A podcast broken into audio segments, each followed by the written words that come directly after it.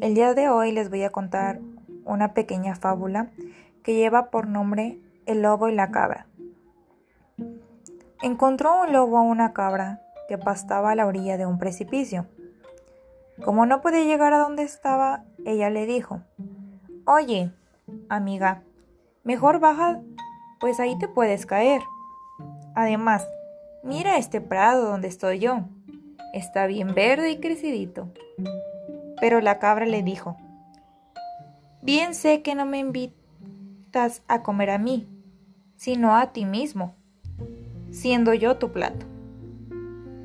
La moraleja de esta fábula es que debes de conocer siempre a los malvados para que no te atrapen con sus engaños.